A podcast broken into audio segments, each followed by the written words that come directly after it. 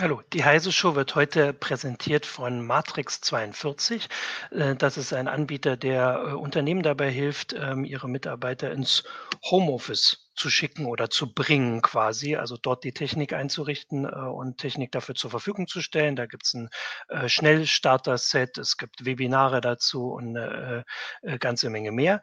Ähm, das erzähle ich dann aber am Ende der Sendung. Die beginnt jetzt erstmal.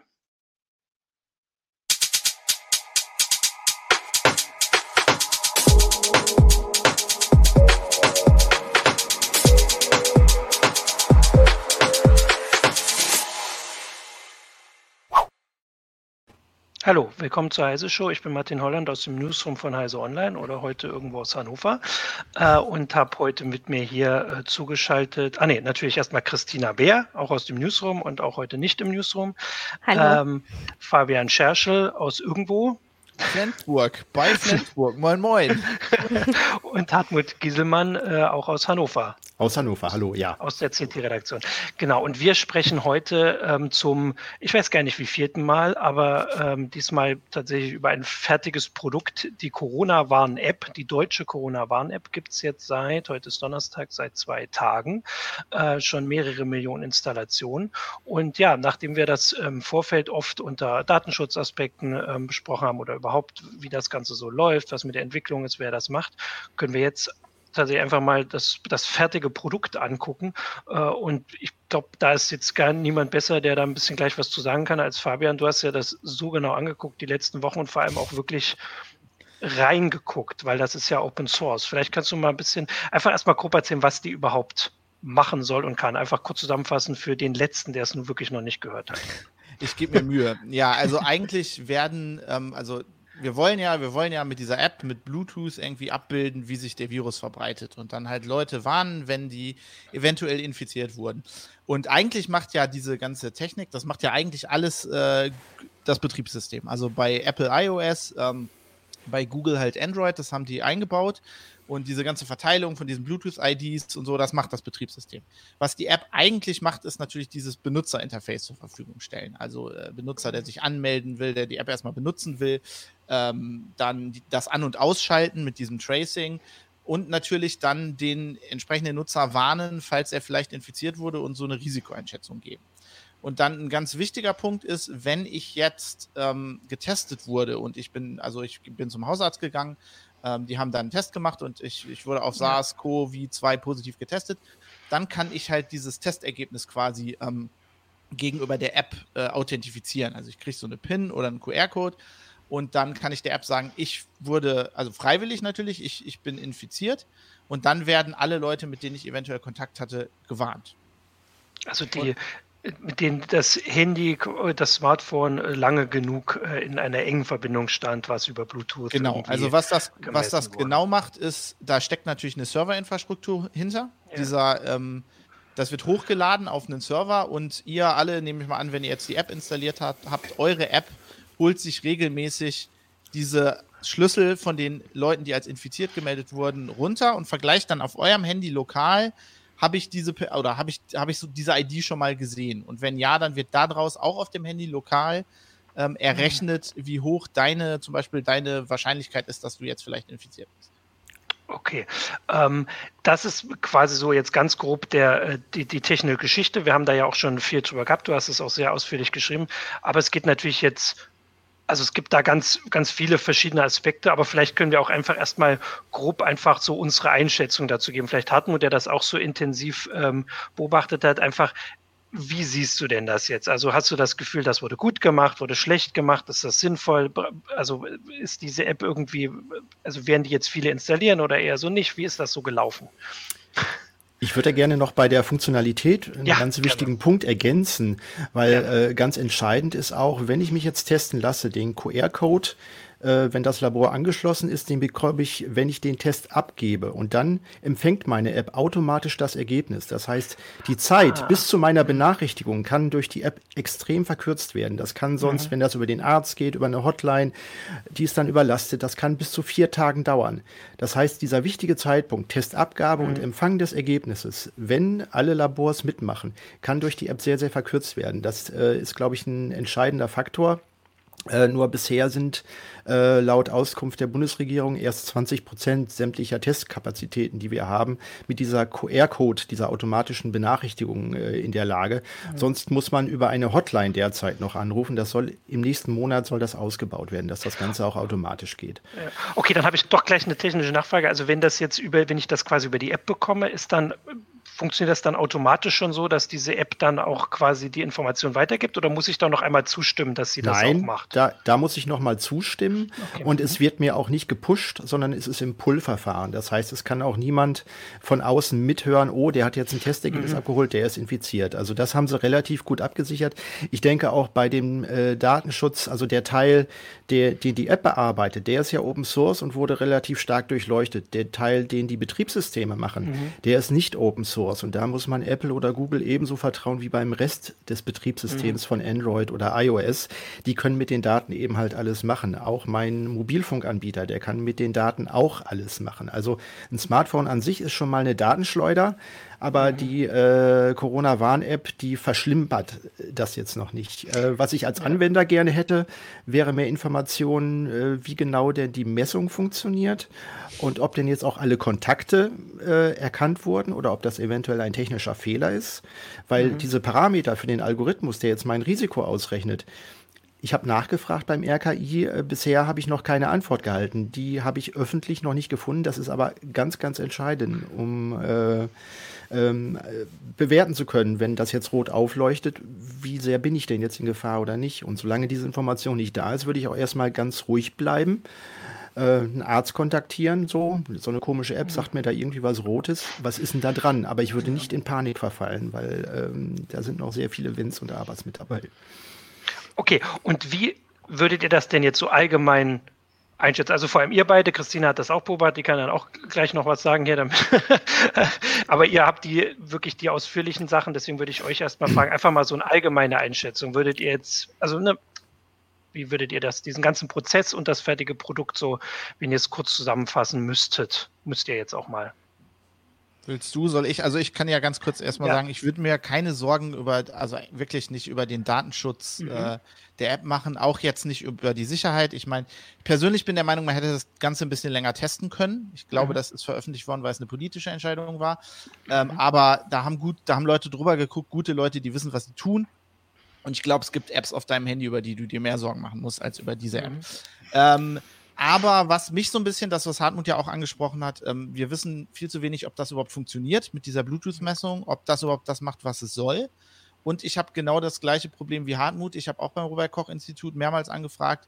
Es gibt halt einen Faktor, den kann man auf dem Server justieren, der so ein bisschen justieren soll, wie ansteckend die Krankheit ist und so. Mhm. Ähm, und das kann das Robert-Koch-Institut machen, aber die sagen, niemand sagt dazu, wie die das machen. Sie machen das mhm. irgendwie aufgrund der, der Daten, die sie über den Virus haben und wie der sich verbreitet in Deutschland, aber ich bin, ich bezweifle so ein bisschen, dass dieses, dass das, also dass das aussagekräftig ist, wie Hartmut ja auch mhm. schon andeutete, wenn die App mhm. mir jetzt sagt, oh, Risiko, ähm, ja, was heißt denn das? Bin ich wirklich infiziert? Ja.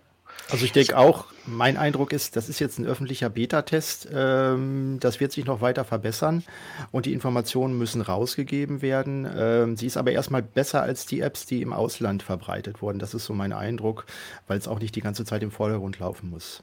Ja. Ich wollte gerne ne? was ergänzen, genau, ja. ähm, weil Fabian nämlich jetzt auch schon sagte, ähm, das hätte man noch länger testen lassen können. Und Hartmut sagte, naja, ähm, Apple und Google hängen da ja mit drin. Das hat ja ein bisschen mit der Geschichte von dieser App zu tun, denn eigentlich mhm. wollte man ja erst dieses europäische Projekt mit äh, PEP-PT machen, bis es da zu Streitigkeiten kam und äh, sich im Grunde die Bundesregierung daraus zurückgezogen hat und dann diese nationale Lösung gefunden wurde, weil der Grundgedanke war ja eigentlich, und das wird auch als Manko beschrieben, dass wir jetzt nicht europaweit mit dieser App äh, arbeiten können. Also die funktioniert innerhalb von Deutschland, weil wir jetzt eben ähm, das, die App von äh, der Telekom und SAP haben die die entwickelt haben für, für das RKI. Ähm, und das bemängeln eben auch einige. Wenn man jetzt gerade auf die Urlaubssaison guckt äh, und man will nach Spanien oder sonst irgendwo hinfahren in Europa, dann kommt man mit dieser App leider dann trotzdem auch nicht weit. Also da ist dann auch das europäische Projekt leider gescheitert und Apple und Google haben haben, oder du kannst ja gleich erwidern, ähm, Hartmut, ähm, auf jeden Fall sind jetzt halt Apple und Google dadurch natürlich ähm, wieder wichtiger geworden für so ein Projekt. Aber bitte, Hartmut. Also ich würde sagen, wenn in Europa es eine App gibt, die sozusagen über Landesgrenzen hinweg funktioniert, dann muss sie auf die Schnittstelle eines globalen Unternehmens wie Google oder Apple drauf zugreifen. Also das wird eine andere Lösung, die die Schnittstellen von Google und Apple nicht nutzt, niemals funktionieren. Und die App war jetzt ja, ich glaube, 50 äh, Tage in Entwicklung. Ersten Code gab es am 2. Juni. Ähm, erstmal sorgt man ja dafür, dass es überhaupt funktioniert. Mhm. Jetzt auf Handys, die fünf Jahre alt sind. Im zweiten Schritt guckt man dann, dass es auch mit anderen ausländischen Apps dann auch funktioniert. Also wir sind da wirklich in der Entwicklung und äh, bis das Ganze so funktioniert mit allen Wenns und Abers und jeder das machen kann, das wird wahrscheinlich dann noch ein, zwei Monate brauchen und äh, dann haben dann auch alle Experten den Code so weit durchgeprüft und gepentestet, dass man sagen kann, ja okay, da gibt es jetzt auch keine äh, Schlupflöcher. Das ist jetzt alles mit heißer Nadel gestrickt. Ich, also ich habe da auch überlegt, dass, äh, also ich habe ja die Diskussion ähm, am Anfang mitverfolgt, wo wir auch Kommentare bei uns hatten, wo wir auch wirklich diskutiert haben, ob das nicht überhaupt äh, alles total wieder mal so ein Versuch ist, die Technik da in den Vordergrund zu trecken und zu sagen, mit Technik was zu lösen, was man nicht mit Technik ähm, äh, lösen kann und Datenschutz. Und am Anfang ging es um Standortdaten und sowas. Ähm, dass, wenn wir jetzt darüber diskutieren, ob die mit anderen Ländern kompatibel ist, ob die auf Handys ähm, funktioniert, die irgendwie fünf Jahre alt sind und sowas, das zeigt ja, dass die Hauptpunkte offensichtlich gut gelöst worden, so wie du es gesagt hast, also zumindest soweit wir das jetzt sehen können und wir uns jetzt mehr um so Nebenschauplätze kümmern, die aber auch noch behoben werden können. Also so wirklich diese grundlegenden Sachen, die am Anfang wirklich im Raum standen, dass man irgendwie alle Leute komplett scannt, wo die sich aufhalten und dann per, per Standortdaten rausguckt, ob die, also das klingt jetzt total abs, äh, abstrus, aber das hat ja, haben ja, also das wurde ja überlegt, äh, dann geguckt, wo jemand stand und sowas. Das heißt, also die wichtigen Punkte wurden erstmal offensichtlich gut geklärt. Das ist so mein Gefühl. Und jetzt äh, gibt es tatsächlich noch eine ganze Menge Baustellen, aber die sind schon eher nebensächlich, oder? Mhm. Ja, nebensächlich nicht. Also, dann, mach du dann, Hartmut. Das Fundament ist fertig und es regnet ja. nicht rein ins Dach, aber die Fenster sind noch nicht drin. Ja, und okay. äh, am, an der Haustür muss man auch noch mal irgendwie dran drehen. Also, okay, Fenster sind nicht nebensächlich. Ja, gut, okay, dann. Äh, naja, und ja. die Frage ist halt ja auch, haben wir das Haus an der richtigen Stelle gebaut? Also funktioniert ja. das überhaupt, dass wir mit Bluetooth äh, sowas, das ist, das ist eine Grundfrage, ne? Also die haben wir auch noch nicht mhm. beantwortet. Ich glaube, dass mit der, ähm, mit der über die Grenzen hinweg. Da müssen wir uns keine Sorgen drüber machen, weil, ähm, wie Hartmut ja auch schon angesprochen hat, diese Apple-Google API, die ist ja kompatibel. Also wenn ich jetzt, äh, wenn mein Handy ein Handy aus jemand, also aus einem anderen Land sieht und die benutzen auch diese API in ihrer App, dann kann ich die IDs aufzeichnen. Was noch nicht funktioniert, ist das halt auszutauschen zwischen den, mhm. zwischen den Server-Backends. Und ich meine, das kann man bauen, aber das wird halt auch ein bisschen dauern, weil jedes Land halt intern andere, die Gesundheitsämter funktionieren anders, das äh, ich glaube, damit hätten wir rechnen können, dass das so ist. Ein bisschen mhm. Problem sind halt so Länder wie Frankreich, die grundsätzlich. Ähm, das wollte ich sagen. Rein.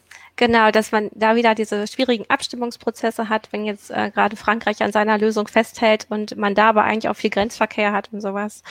Ähm, ja, vielleicht könnte ja nochmal auf Bluetooth eingehen, weil eben auch im Chat immer wieder die Frage kam, wie genau ist denn das? Ähm, weil man ja normalerweise von diesem Mindestabstand von 1,52 Metern spricht und ab wann ähm, also wie weit geht ungefähr das Signal? Wie lang, wie weit oder in, wie weit muss jemand wegstehen, damit der Austausch der IDs noch funktioniert und kann die App das auseinanderhalten, ob der fünf Meter weg ist oder mhm. halt viel zu nah? Also es gab da im Rahmen des PEP-PT-Programms ja die eine Studie von der Bundeswehr. Dort haben sie äh, und äh, auch in, äh, wo war es? Irgendwo ich im glaube, Ausland habe ich jetzt. In der nee, Schweiz, äh, dachte ich. Nee, äh, äh, irgendwo auf der Südhalbkugel. Achso, das nicht die Schweiz. Äh, Singapur oder so, da haben sie auch dazu Studien gemacht. Äh, das Problem ist, wir haben ja Handys, die bis ins Jahr 2015 zurückreichen und ähm, die senden unterschiedlich starke äh, Bluetooth-Signale aus. Die können in mhm. dB-Werten, ich glaube, um 30 dB voneinander abweichen. Und Dezibel ist eine logarithmische Skala. Das ist also eine Menge. Und das muss jetzt irgendwie kalibriert und äh, ähm, normalisiert werden. Und äh, da sind eine Menge Messungen zustande äh, äh zu machen. Die Bundeswehr hat, ich glaube, Anfang April eine Studie veröffentlicht im Rahmen von PEPPT. Da haben sie noch eine Fehlerrate von ungefähr zwei Drittel von Fehlerkennungen gehabt. Jetzt am Dienstag hieß es, naja, jetzt neue Untersuchung vom Fraunhofer Institut, die sind im Labor dann auf 20 Prozent Fehlerrate gekommen. Mhm. Ähm, und Ich habe die Ergebnisse angefordert und auch was da im Labor gemessen wurde, bisher noch keine Antwort von Fraunhofer bekommen. Da müssen wir einfach abwarten. Und äh, ich würde aber ähm, erstmal davon ausgehen, naja, diese zwei Meter Entfernung, die momentan als Grenze wohl angenommen wird, ähm, also das ist so, was in der Praxis, wenn es 50-50 ist, ist es, glaube ich, wahrscheinlich realistisch. Ja, und ja. Äh, Sie sehen ja auch bei der Zeit wird, glaube ich, jetzt so ab einer Viertelstunde wird dann irgendwie gezählt.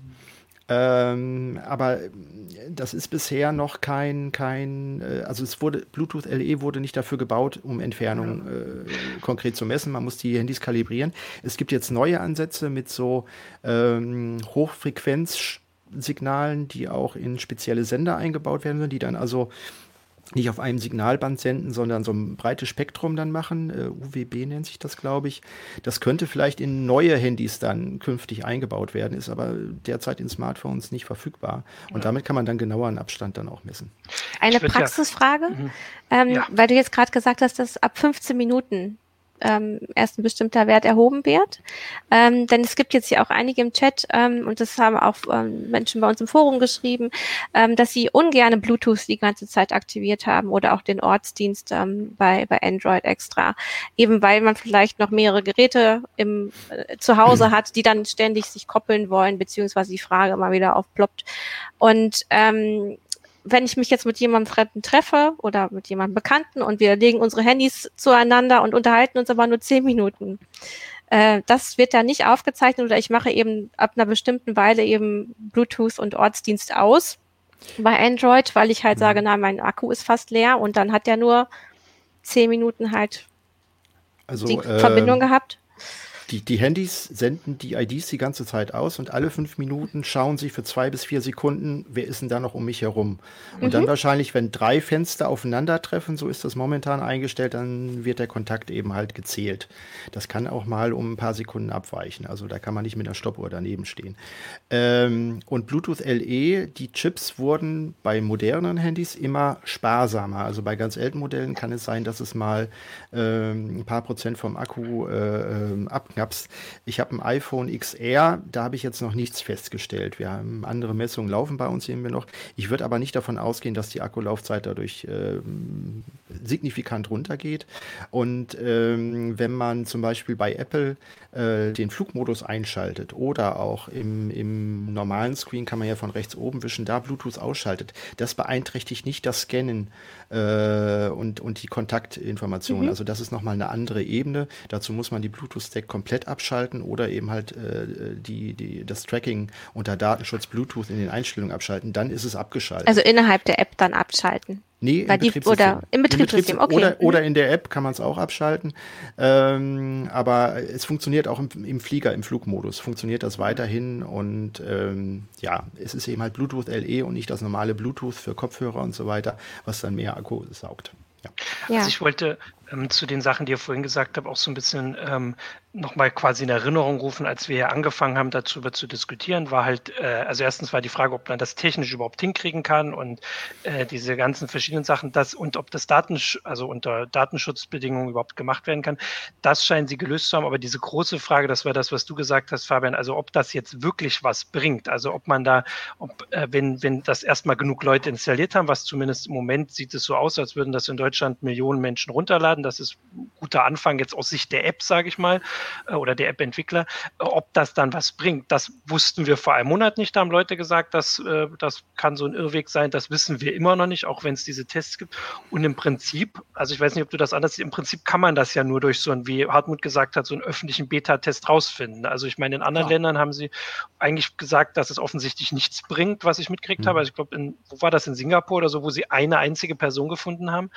Ähm, es ist aber eben auch, was ich da auch noch als Gefühl habe, ist, dass wir vor einem Monat nicht wussten oder vor zwei Monaten ehrlich gesagt, dass die ganze Zeit rechnen wir so ein bisschen durcheinander, ob diese ganzen anderen Maßnahmen, die wir machen, was helfen werden. Also dieses Zuhause bleiben, ähm, dieses Maske tragen überall. Und das scheint ja schon so gut zu funktionieren, dass es im Moment vielleicht auch einfach so ein Problem in Anführungsstrichen ist, dass es gar nicht genug Leute gibt, die also den Virus haben. Naja, da kann man jetzt in Gütersloh nochmal gucken. Ne? Achso, ja, genau. Ja, gut, das, das, Grundproblem ist ja eigentlich auch, ähm, natürlich machen wir Beta-Tests und natürlich müssen wir, das, mhm. müssen wir das mal ausprobieren, aber da kommen ja noch ganz viele andere Faktoren zu. Ich glaube, wir denken ein bisschen technisch, weil wir alle irgendwie bei Heise sind oder waren ja. oder so. Ähm, aber da kommen ja so Faktoren hinzu, wie wenn jetzt die App sich meldet, reagieren Leute mhm. darauf, gehen die dann zum Arzt. Wenn die positiv ja. getestet sind, laden die das Ergebnis hoch. Also ich sehe im Moment ganz viele Leute bei Twitter, hey, ich habe die App installiert. Mhm. Und ich mhm. frage mich halt, haben die darüber nachgedacht, was machen die denn, wenn die eine positive Meldung kriegen. Ja. Ich meine, okay, wir sind Tech-Redakteure, wir arbeiten neben Homeoffice, wir können dann mal 14 Tage zu Hause bleiben.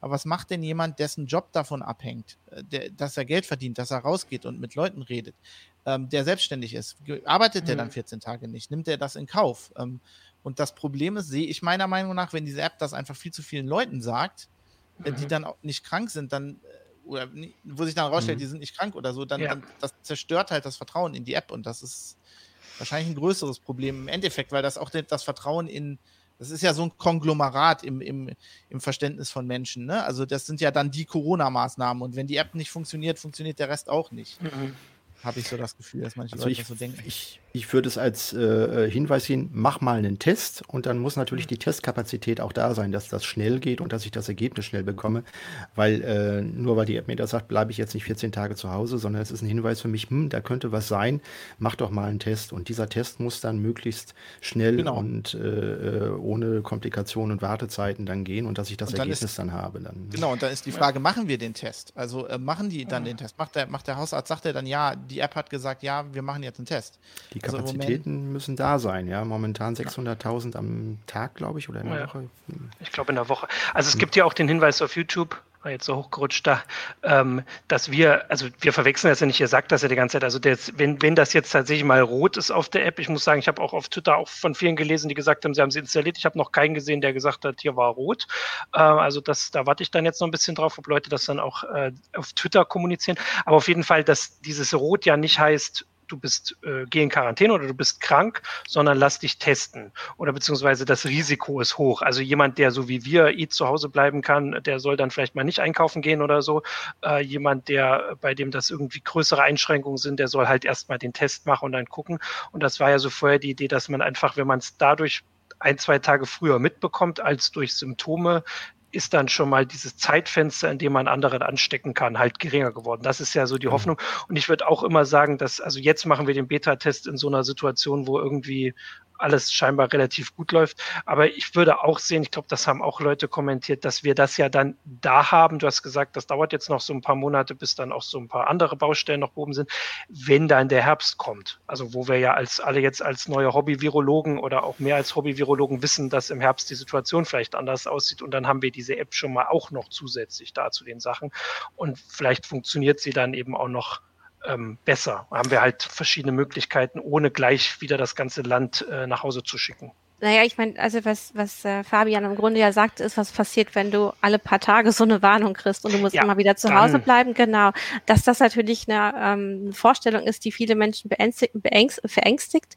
Ähm, aber wenn man jetzt eben gerade nach Gütersloh äh, zu diesem Fleischverarbeitungsbetrieb ähm, Betrieb Tönnies guckt, äh, da haben die jetzt auch wieder komplett alle Schulen und Kitas zugemacht und äh, mhm. Menschen, über 7000 Menschen in Quarantäne gesteckt. Also dafür brauchte es nicht mal mehr die App, sondern wenn dann so Ausbrüche sind, dann passiert das und es sind leider äh, wohl Ereignisse, ähm, die immer wieder passieren werden. Also ähm, genau, also das hätte ja die App auch nicht verhindert. Ja, also genau. die App sagt ja dann nur, ihr seid in Gefahr. Das wissen wir jetzt auch. Also für, für so für diese Superspreader-Events, sage ich mal, ist die, ist die App ja auch nicht äh, also ich meine, das, das hab, wir machen ja auch Contact Tracing hm. ohne die App. Mhm. Also das ja, und, und, die App soll ja nur die Zeiten verkürzen. Also ja. ich kann ja mhm. ansteckend sein äh, drei Tage, bevor ich eben halt erste Symptome entwickle. Und diese Zeitfenster, die sollen eben halt verkleinert werden. Das ist die Aufgabe ja. der Also man hilft den Gesundheitsämtern äh, im Grunde, äh, die Menschen schneller nach Hause zu schicken oder auch äh, schneller zu Tests zu bringen. Ich würde da noch mal gerne ja, dann kurz, sag was. Mhm. ganz kurz mhm. einhaken. Ähm, also ich mache mir bei diesem Thema mache ich mir eine Sorge und das ist das, mit dem wir versuchen mit Technik Technik dieses Problem zu lösen. Ich mache mhm. mir ein bisschen Sorgen,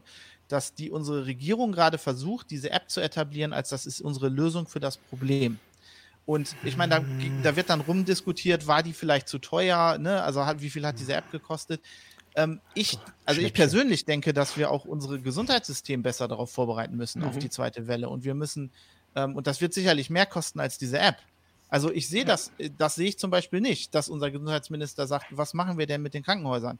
Wie, wie, was machen wir denn in den nächsten zwei Jahren? Wie rüsten wir die denn besser aus? Mit Material, mit Personen, mit, äh, mit Kapazitäten, um diese zweite Welle, die vielleicht kommt, äh, auch abzufangen, wenn dann Leute zum Beispiel, also wenn es wirklich nochmal schlimm ausbricht und Leute müssen auf die Intensivstation.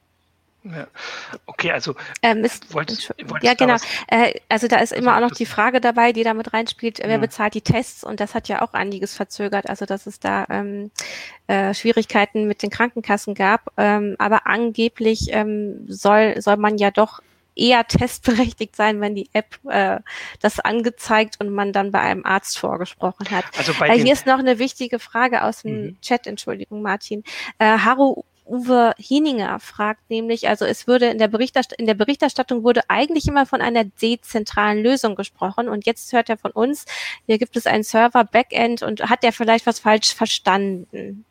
Nein, die dezentrale Lösung heißt, dass ähm, diese, dieses Contact, also die App ist ja dezentral, bis du ihr sagst, ich habe, äh, also die sammelt diese Daten, werden komplett dezentral nur auf deinem Handy gesammelt. Ne? Ob mhm. du, also du strahlst zwar diese, du strahlst zwar Signale aus, aber die, die du empfängst, die werden nur auf deinem Handy gespeichert. Bis zu dem Punkt, wo du der App selbst aus eigenem, äh, aus eigener Entscheidung sagst, ich bin vielleicht, oder ich bin, in, also ich bin infiziert, ich hatte einen positiven Test. Und in dem Moment mhm. werden Daten auf den Server hochgeladen. Vorher ähm, ist das äh, komplett dezentral.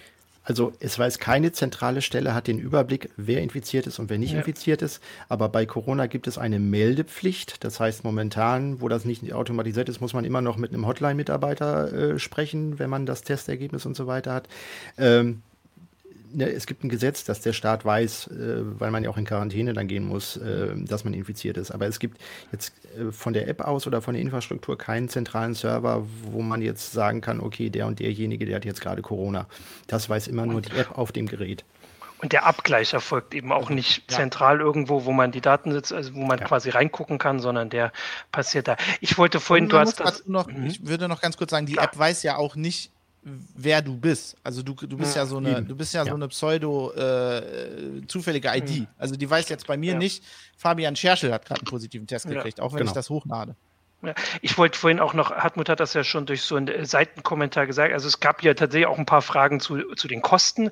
Also ich muss sagen, dass ich, ich kann das jetzt äh, nicht so genau einschätzen. Also ich würde sagen, dass das in dieser Zeit mit zwei großen Unternehmen, dass das jetzt nicht irgendwie total out of proportion ist, äh, so was ich sehe. Aber vor allem das, was halt auch, wir müssen ja im Kopf haben, was diese anderen Maßnahmen gekostet haben, kosten würden, wenn die App also nur eine Chance bietet, dass wir, also selbst wenn es nur eine Woche weniger irgendwie äh, alle bleiben zu Hause sind, dann sind die äh, Kosten ja also so ein Riesenunterschied. Der Staat nimmt irgendwie 200 Milliarden Schulden auf dieses Jahr und das sind jetzt 60 Milliarden zusammen, glaube ich, wenn man jetzt Millionen. bis nächstes Jahr. Millionen, Millionen Entschuldigung, oh meine Güte. Ja. Also 20 Millionen Entwicklung, dann kommt die Hotline dazu. Ja, ja, Pentester ein bisschen was über 100.000, finde ich ein bisschen ja. wenig, so, da kann man, und Werbung 3,5 Millionen. Ja, so. ja viele, also, also, da sind natürlich auch Sachen auch quasi kostenfrei gelaufen, ne? Also der, ja. der, der ist ja Was auch, auch interessant ist, dass der Vertrag erst vor ein paar Tagen unterschrieben wurde. Das hatte Anke Domscheit-Berg noch via Twitter geteilt, die ist ja Abgeordnete im Bundestag und die konnte das einsehen, äh, dass das erst jetzt gemacht wurde. Also die haben sich vorher schon geeinigt und erst dann später unterschrieben, kurz vor Veröffentlichung, ja. Also ich würde sagen, wir haben da schon so ein paar Punkte, dass man hier schon immer noch, also auch wenn es jetzt äh, viel also ich weiß jetzt nicht, ob viel Lob, aber zumindest wenig äh, wirklich fundamentale Kritik gibt. Aber dass, wenn es Kritik gibt, dass es oft doch, doch eher in Richtung der, der Politik geht, der politischen Entscheidungsträger, die also zum Beispiel jetzt den Druck machen, dass es so schnell rausgeht, was du vorhin gesagt hast, Fabian, oder diesen Vertrag erst zwei Tage vorher unterschreiben. Aber dass man doch sieht, dass also die, die Entwickler, die selbst daran gearbeitet haben, also offensichtlich, also ich habe das Gefühl, dass sie das, glaube ich, sogar ganz gern gemacht haben mit dem Open Source und da jetzt auf die ganzen Fragen eingehen und so. Du hast ja gesagt, dass, also Fabian, du hast das ja beobachtet, da auf GitHub äh, live immer reagiert haben und so, dass die das wahrscheinlich so auch gerne öfter machen würden bei SAP und bei der Telekom, ja, was sonst, glaube glaub ich, nicht ganz zur Kultur gehört. Äh, und dass hier so ein bisschen ähm, was äh, also gezeigt wurde, wie, wie positiv das, also zumindest die Techniker auch äh, aufnehmen und das Ergebnis spricht halt dafür, dass es durchaus auch äh, Sinn macht. Ob wir da jetzt einen Kulturwandel sehen, können wir wahrscheinlich mal eine eigene heiße Show machen, weiß ich jetzt auch nicht, ob das da ist, aber zumindest, dass das hier erstmal wirklich geklappt hat und das war ja das, was ich äh, also ich habe ja einen Kommentar geschrieben vor einem Monat, dass, dass einfach, dass man jetzt mal beweisen kann, dass das geht. Und ich finde, das zumindest ähm, hat ganz gut geklappt. Jetzt immer ab, also natürlich nie irgendwie 100 Prozent Lob und jetzt auch hier keine, keine Lobeshymne, das, das brauchen die gar nicht von mir, aber dann schon auch das zumindest mal anzu, also anerkennen und das machen, habe ich auch das Gefühl, machen auch viele. Also es ist jetzt gar nicht so ein großes Kritik, also. Nee, also der Chaos Computer Club, äh, der Linus Neumann hat ja auch gesagt, äh, er wüsste jetzt gar nicht, äh, er wäre ganz erstaunt, dass auf sie gehört wurde, als sie Kritik ja. formuliert haben. Er könnte jetzt gar nicht so viel meckern. Ähm, wir können aber auf eine Kritik nochmal ähm, uns hier ja. einlassen, nämlich niemand hat, ähm, also heißt der User, bei YouTube hat nämlich ähm, geschrieben, ähm, dass ihn, dass ihn dieses Problem umtreibt, dass Arbeitgeber ja doch ähm, Arbeitnehmer mhm. dazu zwingen könnten, diese App zu installieren, weil eigentlich heißt es ja, die ähm, soll äh, ist freiwillig, äh, äh, das muss hier kein Bundesbürger installieren und ähm, gesetzlich will die Bundesregierung das auch nicht regeln bisher.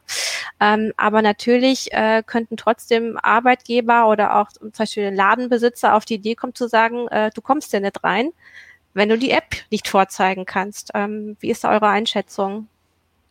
Also ich finde, das muss gesetzlich geregelt werden. Mhm. Ich finde, das ist ein Versäumnis. Also die Schweiz macht das ja wohl, glaube ich, gerade. Ähm, da hat das Parlament gesagt, ihr müsst das machen, wenn ihr so eine App rausbringt, weil zu sagen, das ist freiwillig, ähm, das heißt halt nichts. Was heißt das, was heißt das rechtlich? Also jemand kann mhm. ja sagen, ähm, du kommst in den Supermarkt nicht rein, wenn du die App nicht installierst. Darf der mhm. ja, der betreibt ja den Supermarkt, darf machen, was er will. Ähm, aber wenn das der einzige Supermarkt ist, an den, zu dem ich hinkomme, weil ich kein Auto habe oder weil ich wie hier mitten im Nirgendwo lebe, ähm, dann ist das ja für mich nicht freiwillig. Da wird Druck auf mich ausgeübt. Und wenn man sich zum Beispiel in der DSGVO anguckt, was da drin steht zu, was ist freiwillig, da steht ganz klar drin, es darf kein Druck ausgeübt werden auf die Person. Mhm. Ähm, ne, ja. Das zu machen oder es nicht zu machen. Also ich finde schon eigentlich, wenn man jetzt schon so eine App macht und das alles so macht, dann könnte man das auch gesetzlich regeln. Ja. Also dann, dann ging es darum, gesetzlich nicht also äh, quasi zu sanktionieren, wenn jemand solche ähm, genau. also man Vorgaben könnte sagen, macht. Man könnte sagen, dass auch die Privatwirtschaft, äh, zum Beispiel Kunden nicht sag, ich sage jetzt mal diskriminieren, äh, also nicht mhm. sagen kann, hier, äh, du kannst hier nicht rein oder der Vertrag kommt nicht zustande, wenn du diese App nicht benutzt. Äh, und da ist dann auch ganz wichtig, ne, dass man weiß, was sagt denn dieses rote oder grüne Signal überhaupt aus? Mhm. Also grün sagt nicht, dass ich mich nicht infiziert habe, dafür, ja. ähm, sondern nur, dass mein Handy nicht in der Nähe eines Infizierten war. Und rot hat auch eine extrem hohe Fehlerquote. Also allein deswegen sollte man es äh, nirgendwo auf die Gedanken kommen, das zur Pflicht irgendwie zu machen. Und aber eine gesetzliche Regelung, die das nochmal festschreibt, wenn einer da dumm ist und auf solche Ideen kommt, äh, das würde helfen. Vor allem, weil man ja, ja auch immer wieder daran erinnern muss, dass diese App verhindert nicht, dass irgendjemand sich, äh, also jetzt, wenn ich das habe, bin ich nicht geschützter davor, mich anzustecken. Also wenn ich daneben jemand bin, dann äh, sagt die App, macht ja auch keinen Alarm, ähm, sondern sie sagt halt später Bescheid. Und auch also ich finde es jetzt nicht so ganz klar, dass man, äh, also dass man nicht einen Vorteil hätte als Unternehmen, wenn das irgendwie alle hätten. Also man hätte sicher einen Vorteil, weil irgendwie Mitarbeiter das mitkriegen würden. Aber manchmal kommt mir das so vor, dass wirklich manche Leute immer noch denken, ähm, wenn meine Mitarbeiter das alle haben, dann passiert bei uns sowas nicht wie jetzt da in diesen Fleischbetrieben oder sowas. Und das ist mhm. Quatsch. Also das kann immer noch passieren. Es würde vielleicht schneller entdeckt und einfach auch dieses grundlegende Missverständnis, obwohl wir ja nun wirklich uns alle seit drei Monaten so ausführlich mit den Viren und all diesen Sachen beschäftigen, scheint das immer noch nicht überall so ganz durchgedrungen zu sein. Ist so mein Gefühl, wenn Leute das auf Twitter auch teilen, dass sie irgendwie schreiben, hier, mein Arbeitgeber hat gesagt aufs Diensthandy und sowas. Also ich würde auch sagen, dass eigentlich gar nichts, also es spricht nichts gegen dieses Gesetz und also das Einzige ist, ich glaube, die müssten das jetzt ganz schön schnell machen, weil sie dann, also weil sie jetzt bald in ihren Sommerurlaub Sommer, ja, können, Sommerpause, ne? Also, Pause ist. Ähm, ja, es ist ja eben auch mal keine Sommerpause. Es ist ja, ist ja eine gefährliche Situation, wie Frau Merkel schon damals sagt. Ja. Mhm. äh, was ich noch dazu sagen wollte, es bleibt ja auch immer noch das Problem oder es besteht ja immer noch, dass einige Menschen einfach ein viel zu altes Handy haben, wenn sie überhaupt eins haben, also ein Smartphone. Also auf manchen Geräten läuft die App halt gar nicht. Und ja, äh, wenn man, wenn, wenn da ne? jemand, ne? ja, wenn dann jemand Türsteher aufstellt äh, und sagt, nur du kommst nur mit App rein, dann schließt man da auch wieder einige Menschen aus. Äh, auch, auch das, dieser Punkt ist schwierig. Ähm, ich hatte da tatsächlich eine, eine Frage an euch vorhin, da, da ging es dann irgendwie rum. Also wenn Leute jetzt sich ähm, beschweren, dass es auf ihrem Handy nicht läuft, also das kann sein, weil es zu alt ist, es kann auch sein, weil Leute nicht Android oder iOS haben, gibt es auch natürlich, also vor allem auch bei uns unseren Zuschauern. Ähm, also ich hatte mir so überlegt, das ist jetzt mal aus der Sicht nicht so problematisch. Also wir haben Leute, die, wenn, äh, wenn jemand infiziert wird, die da überall anrufen, diese Kontaktverfolger, die das von Gesundheitsämtern machen, äh, die würden den schon auch finden. Das würde vielleicht ein bisschen länger dauern. Aber da die App mich nicht vor, ähm, vor Infektionen schützt, finde ich das jetzt nicht so per se diskriminierend, wie es manchmal ausgemacht wird. Es wäre natürlich schön, wenn alle das mhm. hätten, aber es ist nicht, äh, also ich würde auch eigentlich dafür plädieren, wer das jetzt nicht installieren kann, der braucht sich dafür jetzt kein Handy kaufen. Nein. Oder sieht ihr das anders? Nein, nee. genau so. Also es, ist, ja. es geht ja nicht um den Einzelnen, sondern um einen möglichst großen Anteil der Bevölkerung. Und da man in sehr kurzer Zeit das entwickeln muss, ist es ja. auch klar, es muss auf möglichst vielen Handys dann erstmal funktionieren. Aber wenn ich zehn Jahre alte Handys mit dazu nehme, dann vielleicht auch noch App-Shops im Ausland oder so, ja. dann entwickle ich da zwei Jahre dran. Ja, und jetzt war es mhm. erstmal wichtig, auf einer möglichst großen Gruppe, ich sage jetzt mal so 80-Prozent-Regel, dass es da mhm. eben halt nach äh, zwei Monaten funktioniert. Und da muss man solche Einschränkungen machen. Also ähm, alles andere wäre Quatsch. Okay, Obwohl man auch immer noch kritisch gucken muss, äh, ab, ab wann lassen die, äh, also ähm, Android und Apple ist oder Google und Apple denn zu. Ähm, denn ähm, das iPhone 4S hätte zum Beispiel schon die Hardware, also Bluetooth Low, den, äh, die Bluetooth Low Energy Hardware. Ähm, natürlich hängt da noch viel mehr dran, ähm, aber ähm, warum, ne, es wird halt nicht mehr, es kriegt kein Update mehr, kein System-Update mehr, dieses, mhm. dieses Handy. Und ähm, da, da sperrt sich Apple sicherlich auch aus geschäftlichen Gründen, um irgendwann wieder neue Handys zu verkaufen. Oder würdest du das ganz ablehnen als ich glaube, das haben sie These. gar nicht nötig. Das ist die reichste Firma auf diesem Planeten. Mhm. Also ähm, Obwohl die immer geschäftstüchtig ist, ne? Also ja, allein, klar, was die mit ihrem App Store und allem machen, ne? Also die gucken nee, schon, die dass das Geld reinkommt. Nicht, die wollen einfach nicht sich das gleiche ans Bein binden, was sich Microsoft ans Bein gebunden mhm. hat, wo hm. du Software ewig lange supporten musst. Also Leute, das ist ja mit dieser App mhm. auch so, das ist ja nicht jetzt die App entwickelt, das, also dafür wird ja nicht nur dieser Preis bezahlt, sondern auch der Support. Und das muss ja jetzt laufen Jahre und die Server und also da hängt halt so ein Rattenschwanz dran. Da also man kann das mit Windows XP vergleichen. Genau, also wenn du dir überlegst, Apple hat einfach, ist da sehr stringent. Äh, mhm. Und das kann man auch irgendwie, wenn man Softwareentwickler so ein bisschen versteht, kann man das auch irgendwie verstehen. Ich ja. bin da voll mit Hartmut. Mhm.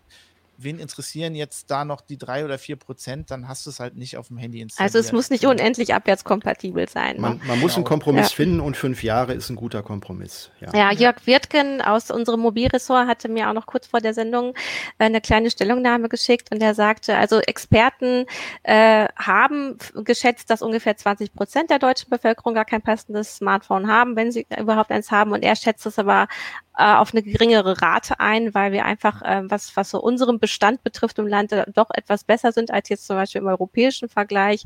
Und er würde eher sagen, dass vielleicht äh, fünf bis zehn Prozent äh, quasi keine Teilhabe daran haben aufgrund ja. äh, der Hardware oder das Software. Aber, wenn ich ein Projekt in sehr kurzer Zeit mhm. durchziehen muss, dann gehe ich auf die 80-20-Regel. Ja, also mhm. um 80 Prozent zu machen, brauche ich nur die halbe Entwicklungszeit. Und wenn ich die letzten 20 Prozent auch noch reinholen will, dann brauche ich die doppelte oder dreifache Entwicklungszeit. Ja. Mhm. Dann ja. können wir doch mal äh, auch äh, überlegen oder ihr könnt mal sagen, was haltet ihr denn jetzt noch für so also wir haben jetzt ein paar Sachen aufgezählt für so die größten Hürden. Also die App ist jetzt da, die macht das, was versprochen wurde. Ob das am Ende das Ergebnis hat, was erhofft wird, das werden wir jetzt erfahren. Äh, aber was haltet ihr denn überhaupt? Also gibt es überhaupt eine richtig große Hürde, die noch, ähm, weiß ich nicht, behoben werden muss? Oder ist das vor allem, dass falls Leute installieren? Also wir haben ja das mit dem Ausland gehabt zum Beispiel ähm, oder also eigentlich ist das, ist das nicht sogar das Größte. Äh, also hättet ihr da irgendwas, wo ihr sagt, da müssen das nochmal, oder die Sicherheit, also ich meine, es kann ja auch sein, dass, also das kann ja noch ein Problem werden, wenn in zwei Wochen jemand mit einmal rausfindet, dass da irgendwie äh, doch eine Lücke ist und die Leute, die installieren das wieder, dann haben wir die, die Chance, also wurde die Chance verpasst, oder? Naja, gut, aber das sehe ich jetzt nicht als Problem. Also, ja, wir haben eine okay. relativ äh, aktive GitHub-Community mhm. um das Ding rum. Da gucken Leute drauf. Auch also ich meine, man kann ja sagen, ich kann ja sagen, ich meine, das wurde zu wenig getestet oder zu kurz, aber es wird ja weiter getestet. Leute werden ja. das weiter testen, da werden ja. Leute drauf gucken. Und das wird dann einfach behoben. Ich meine, dafür ist das Geld für SAP auch da, äh, dass die im Zweifel, wenn jetzt jemand was findet, schnell reagieren und das machen. Und wenn man mhm. sich die Entwickler so anhört, ähm, die waren jetzt auch in diversen Podcasts und so, also die, die scheinen da auf Zack zu sein, die kriegen das hin, glaube ich. Ja. Ich würde mir noch eine ganz einfache Log-Funktion wünschen, äh, wo ich einsehen kann, das muss auch nicht auf dem Frontbildschirm sein, sondern im dritten Untermenü, äh, was für Daten bei der App rein und welche rausgehen. Also einfach aus Transparenzgründen. Bei dem Code mhm. machen sie eine riesengroße Transparenz, aber das ist die absolute Blackbox für mich als Anwender und da können sie noch echt eine Schippe drauflegen. Ja, Stimmt, das habe ich auch schon überlegt. Also ich habe auch, als ich, also kann man ja mal, also ich habe die installiert, äh, haben wir noch gar nicht, können wir auch noch als äh, abschließende Frage ähm, beantworten. Äh, und ich habe auch geguckt und hatte auch das, also für eine App gibt es wenig äh, wenig Sachen zum Klicken. Also wenn man sonst Apps hat, dann gibt es immer ganz verschiedene, ganz viele Sachen. Also es ist ja tatsächlich einfach vor allem so eine, so eine Anzeige. Also, ja, das ist ja das, das, das Frontend quasi. Das ne? Und ich glaube, also was, was Hartmut, das macht schon Sinn. Also das ist ja auch diese Apple-Google-API. Ich glaube, die sollten wir jetzt nicht sagen, die ist jetzt fertig, ähm, mhm. sondern wir, wir haben ja gesagt, es ist ein Beta-Test. Wir wissen nicht so genau, ob das funktioniert.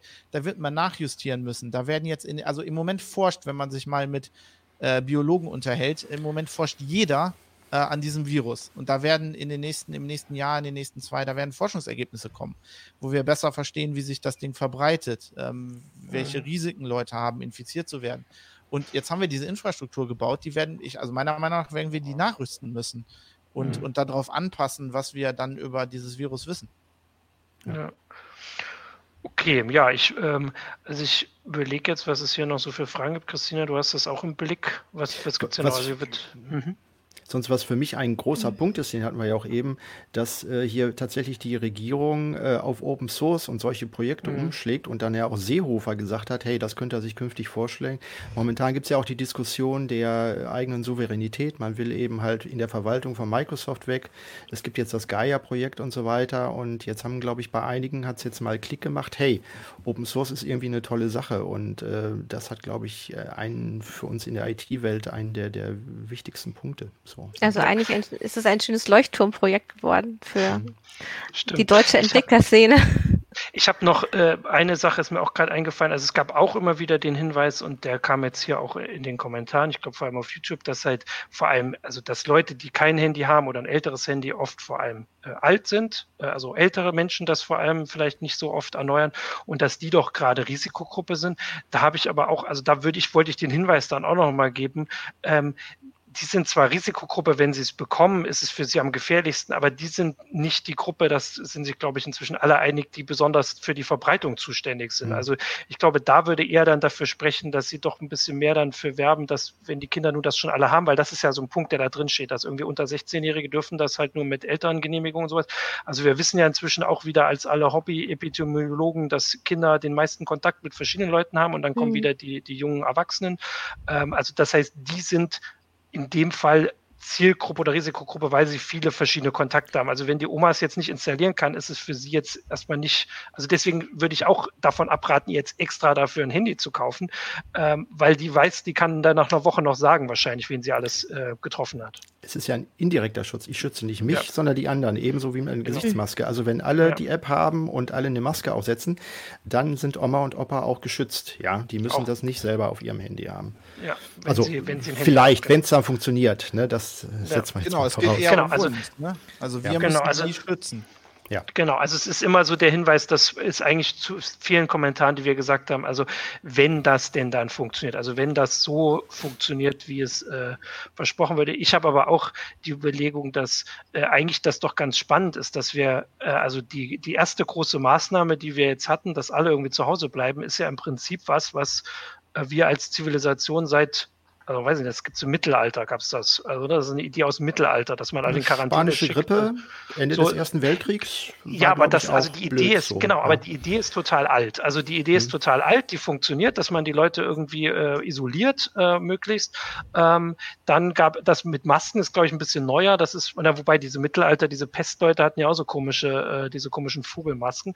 Und dass wir jetzt hier also was wirklich Neues probieren, also einen neuen Umgang mit Epidemien äh, und dass das ja ganz spannend ist, also dass die anderen Techniken irgendwie seit Jahrhunderten probiert werden und ganz effektiv sind, aber auch weil die anderen, da sind sie halt alle gestorben, wenn sie es nicht gemacht haben äh, und dass das ja auch, also da einfach ganz spannend ist, dass man jetzt mal was Neues probieren kann und mhm. mal gucken, was bei rauskommt.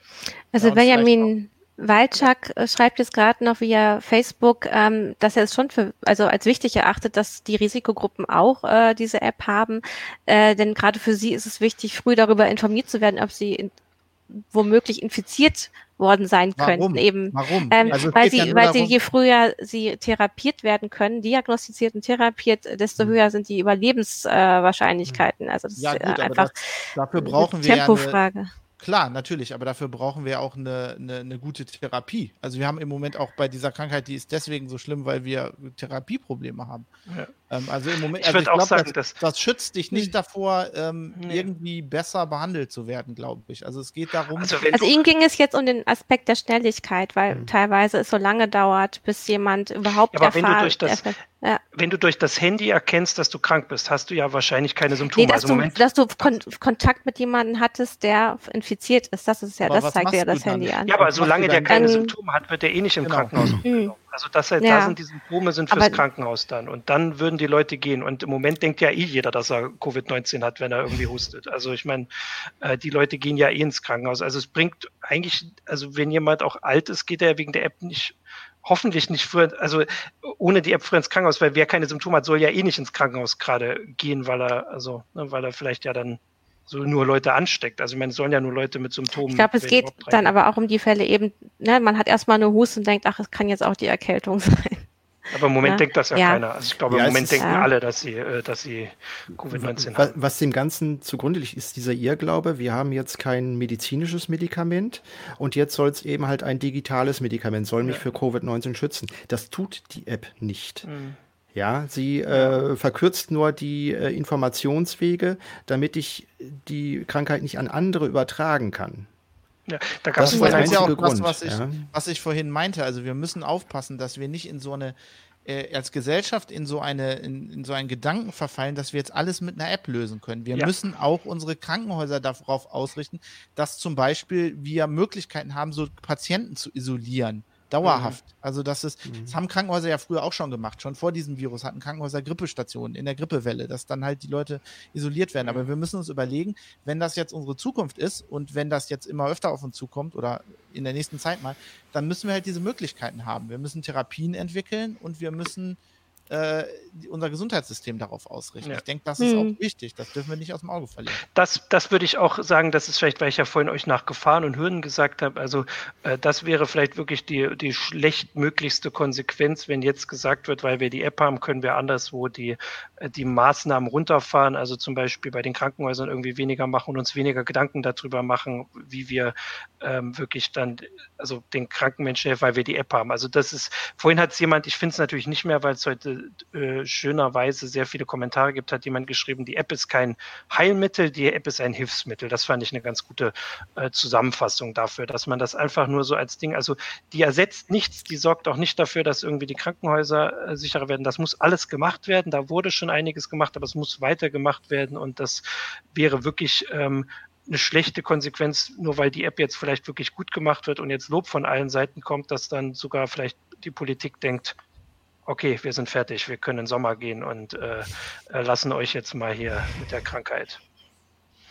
Das war, wäre so mein, äh, mein Fazit noch. Jetzt wollte ich noch gucken, was es noch gibt. Habt ihr noch was, was ihr unbedingt sagen wollt ähm, zu der App? Ihr habt euch wirklich viel mit beschäftigt. Vielleicht haben wir auch bestimmte Sachen gar nicht angesprochen. Ihr seid da jetzt äh, ganz tief drinne. Ah, hier steht. Also wird es da nicht eher kritischer, wenn die Leute reihenweise anfangen, in die Krankenhäuser zu rennen, weil das Telefon rot leuchtet? Natürlich, das wäre ein Problem. Das wäre ein großes Problem, wenn die App zu viele falsche Alarme gibt. Also wenn sie natürlich alle ins Krankenhaus rennen, weil sie krank sind, dann gut, aber ähm, deswegen habe das nochmal den Hinweis am Ende, das ist ja unsere Aufgabe hier. Also wenn die App äh, das sagt, soll man sich testen lassen und das muss man nicht im Krankenhaus, oder? Da gibt es diese Tests.